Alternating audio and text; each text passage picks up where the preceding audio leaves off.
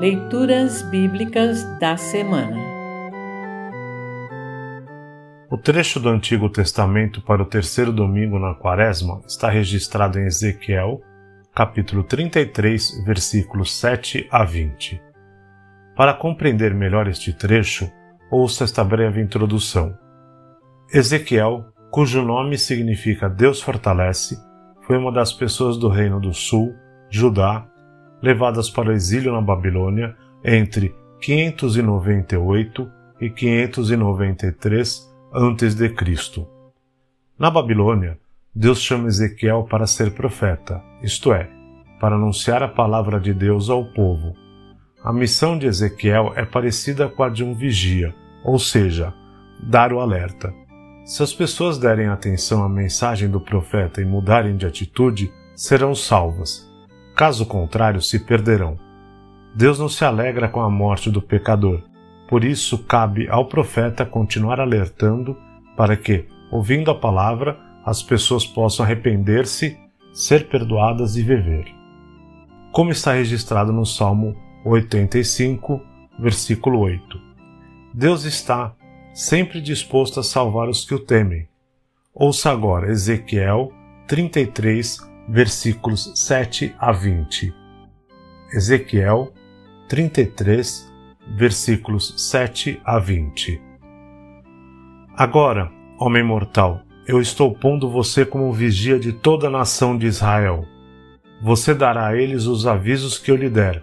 Se eu disser que um homem mau vai morrer, mas você não o avisar para que mude o seu modo de agir e assim salve a sua vida, aí ele morrerá, sendo ainda pecador. Nesse caso, eu considerarei você como responsável pela morte dele.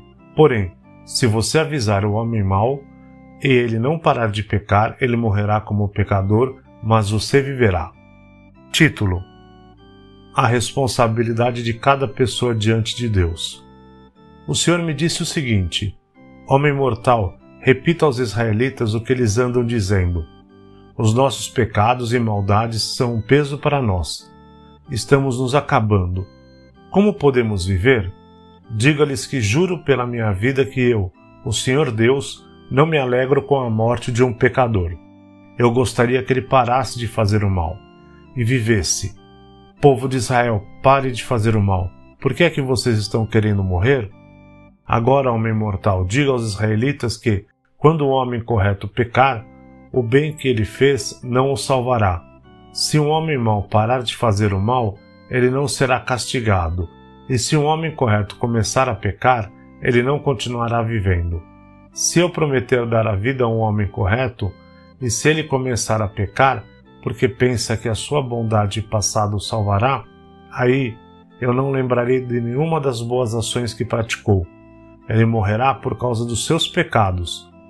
Se eu avisar um homem mau, dizendo que vai morrer, e se ele parar de pecar e fizer o que é bom e correto, por exemplo, se devolver o objeto que lhe deram como garantia de pagamento de uma dívida, ou se devolver o que roubou, se ele parar de pecar e seguir as leis que dão vida, ele não morrerá, mas viverá. Eu perdoarei os pecados que cometeu. Ele viverá porque fez o que é bom e correto.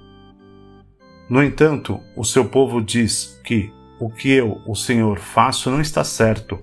São eles que não estão certos.